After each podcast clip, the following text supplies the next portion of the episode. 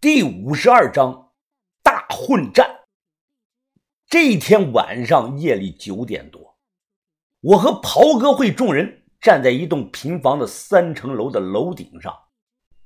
这个位置啊，居高临下，刚好能观察全场。体育馆路附近已经被人给封了路了。夜里是秋风瑟瑟，空气中似乎都弥漫起了一股。肃杀之气呀！夜幕下，一辆挂着“名”字车牌的黑色奥迪缓缓地驶进来，后面紧跟着第二辆、第三辆，是一眼望不到头的车队长龙。只见头车奥迪，他熄了火，关了灯，后面跟着的这个车同时是打开了车门。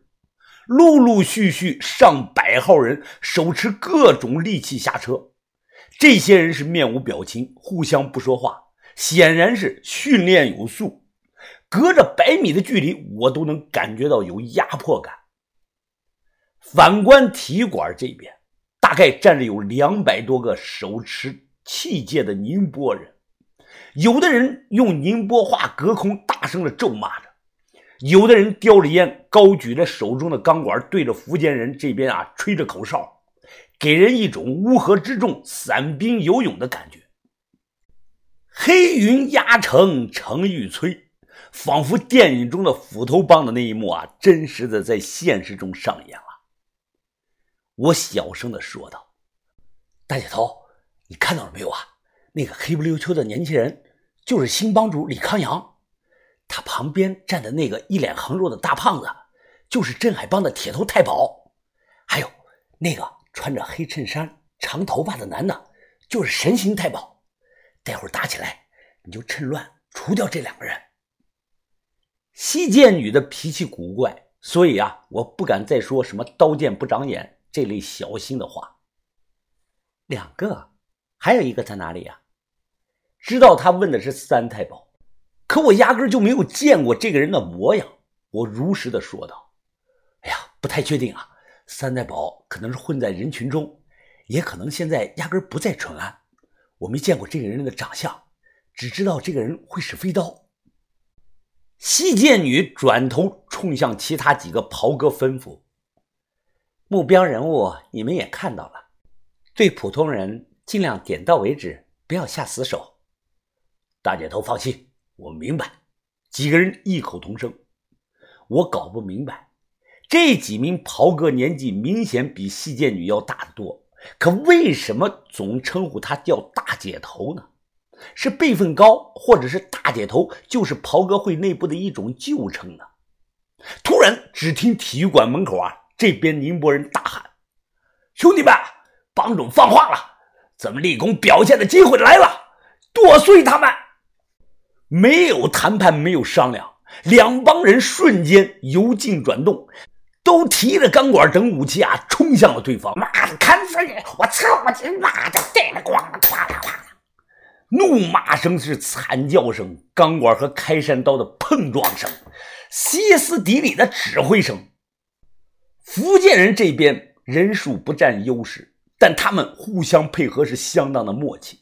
只要看到一个宁波人在混战中倒下，立即有两三个人过来围着这个人是拳打脚踢呀！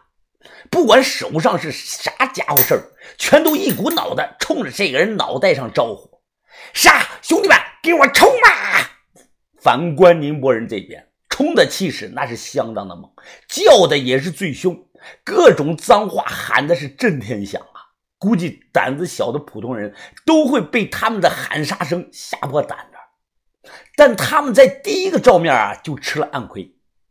福建人这边带队的好像是个四十多岁的平头中年人，这个人靠在这个奥迪车旁，隔空对着李康阳用手比了个抹脖子的动作。李康阳是神色如常，冷冷的一笑，看他还能笑出来，我暗自猜测啊，可能有诈。以西瓜头为首的驻记人到现在还没有现身。根据塞西施透露给我的消息，驻记那边最少也有上百人。难道福建人这边早在路上堵住了西瓜头的人吗？要是这样想的话呀，那这伙宁波人可能坚持不到西瓜头的大队人马的到来。突然，下一秒战况突变，大太保加入到了混战。只见他把人像滴这个小鸡崽子一样就提了起来，紧接着用他那硬如钢铁的脑袋冲着对方的脸上啊，痛的这么一撞，被撞的人瞬间是满脸鲜血。大太保随手把人往人群里边这么一丢，呜，又砸到两三个人。练武的对上这个普通人，不论是对方手中是否有武器，那简直就是单方面的碾压呀。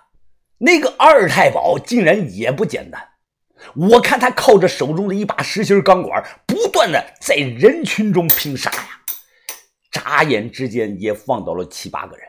怪不得刘传明入狱前这么器重三大太保呢，确实是有真本事的。光头大太保一路是横冲直撞，他所到之处是人仰马翻呐。虽然自己的后背也挨了两刀。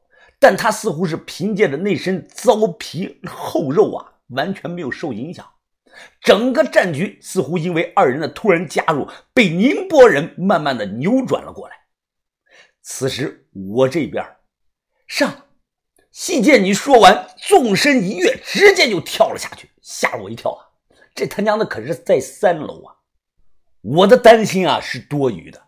细见女自三楼一跃而下。连这个滚翻卸力的动作都没有，他头戴斗笠，一个马步下沉，便站稳了身子。随即，细如钢针的这个秋水剑自袖中瞬间滑落到他的手中，他反手握剑，冲着人群中还在横冲直撞的大胖子就高速的奔袭而去。有几个人注意到了他，不管三七二十一，拿着家伙事啊，就冲着他身上招呼了过来。现场的人太多了，太乱了。我都没有看清具体的动作，那个人便捂着自己的手腕啊，大声的惨叫啊！细剑女连过了十多个人，奔袭速度丝毫没有受到影响。十几名壮汉围攻，竟然连挡住细剑女的脚步都做不到。我屏住呼吸，心中感慨不已呀！十步杀一人，千里不留行。千年前李白的这首诗，貌似就是形容这一幕吧。紧随细剑女两名袍哥也从三楼唰唰跳了下去，加入到了大混战。此时，我身旁的中年袍哥呢，推了我一把，他催住了我：“小子，快走，跟我们下去帮忙接应大姐头。你在这里待着做什么？没看到大姐头正在拼命吗？”我脸色一变，忙解释：“啊，不是啊，大哥，我的仇人只有三大太保，和普通人没关系。我下手太重了，万一伤到了普通人，那就不好了。”你们袍哥会的规矩不就是不伤及无辜吗？你他娘的，看你这贪生怕死的熊样，简直是丢了我们袍哥的脸！啊，大哥，我可不是贪生怕死啊。那咱们事先先说好了，我出手很重的，要是不小心打死了太多人，你们可不能怪我坏了你们袍哥会的名声啊！你个瓜娃子，你到底下不下？再废话，老子推你下去！啊，不用不用，我走楼梯吧。我赶忙回答。走到二楼，我心想啊，要不干脆在这里躲上半个小时算了。外头的场面太混乱，乱刀不长眼，万一谁给我后脑勺来上这么一刀怎么办呀？可转念一想，把头让我自己惹出来的麻烦自己解决，人家袍哥们是帮我忙的，我这连面都不露，那不成了缩头乌龟了吗？我闭着眼心想啊，大名鼎鼎的沈远峰。怎么能躲在楼道里当缩头乌龟呢？传出去怕是让人笑话。不行，我得出去干一仗。这一仗我要打出自己的威名。杀啊！冲啊！我操！我他妈的！他娘的！这里伤人，顶不住人呐！场面是高度的混乱。我刚才在楼顶看得清楚，现在压根看不到那帮袍哥们的位置。我一脚踹倒一个福建人，捡起他掉入这个钢管。这个时候，背后不知道谁踹了我一脚。我刚想爬起来反击，偷袭我的福建人就被一个宁波人用刀给放倒了。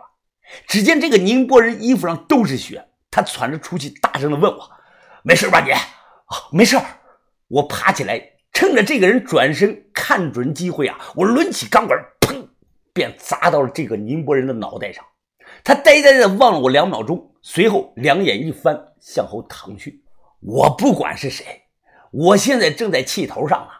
我杀红了眼，那谁也别想拦住我。佛挡杀佛是神挡杀神，管他娘的是宁波人还是福建人呢，全照打不误。话虽这么说啊，但也有技巧。比如看到一伙宁波人在混战中占了上风，那我呢就跑过去帮忙打福建人。反过来看到另一伙福建人占了上风，那我就跑过去加入他们的队伍，帮忙把宁波人往死里打。这叫随机应变，永远帮强者这一方，那自己呢就会安全的多。突然，福建人这边呢有个人怒声的喊道：“前排三人阵，后排两人阵，中间放口子。”就像某种口号。福建人瞬间两人一组，或者是三人一组的开始背靠着背，战场中间迅速的让了条通道出来。杀红了眼的宁波人还没有反应过来，便纷纷的被放倒。不少宁波人急忙跑过来救他们同伙。此时福建人让出来这个口子，瞬间合拢，一头冲进来的人就像被一台绞肉机给吞噬了。福建人脸色冰冷，只知道机械的挥舞着手中的各种武器，一时间现场是血肉横飞，简直惨不忍睹啊！这么下去，要不了多久就会全军覆没。只听到人群中，李康阳是拼了命的扯着嗓子大声的喊呐：“撤！全体后撤，进巷子！”人数占优的宁波人瞬间溃败。纷纷向体育馆北边的一条黑巷子中跑去。福建人一个个面色残忍的哈哈大笑啊！他们手持沾满血的这个刀枪棍棒追了过去。正如他们这次来的目的，报仇雪恨是杀鸡儆猴。我也混在了福建人的大部队里，反正没人能认出我。这条巷子很宽敞，但没有路灯，光线很暗。跟着福建人追进来后，我立即嗅到了一丝危险。驻记人不会是螳螂捕蝉埋伏在这里吧？不太可能，这里没有藏那么多人的条件。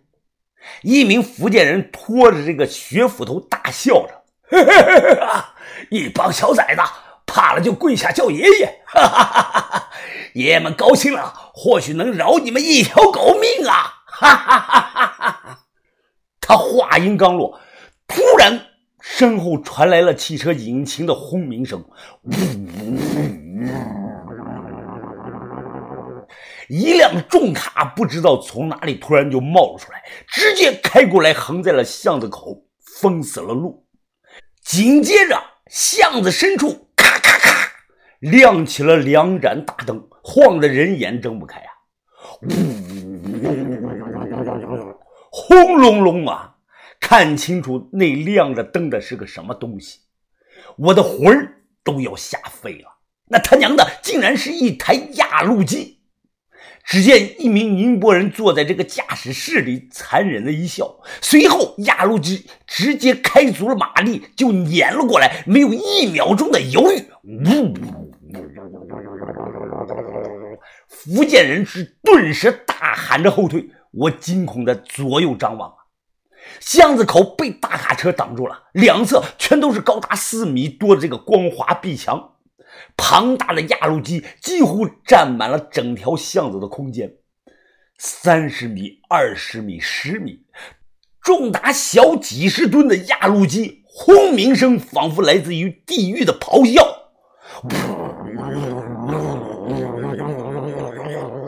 福建人轻敌中了埋伏，此刻简直是上天无路，是下地无门。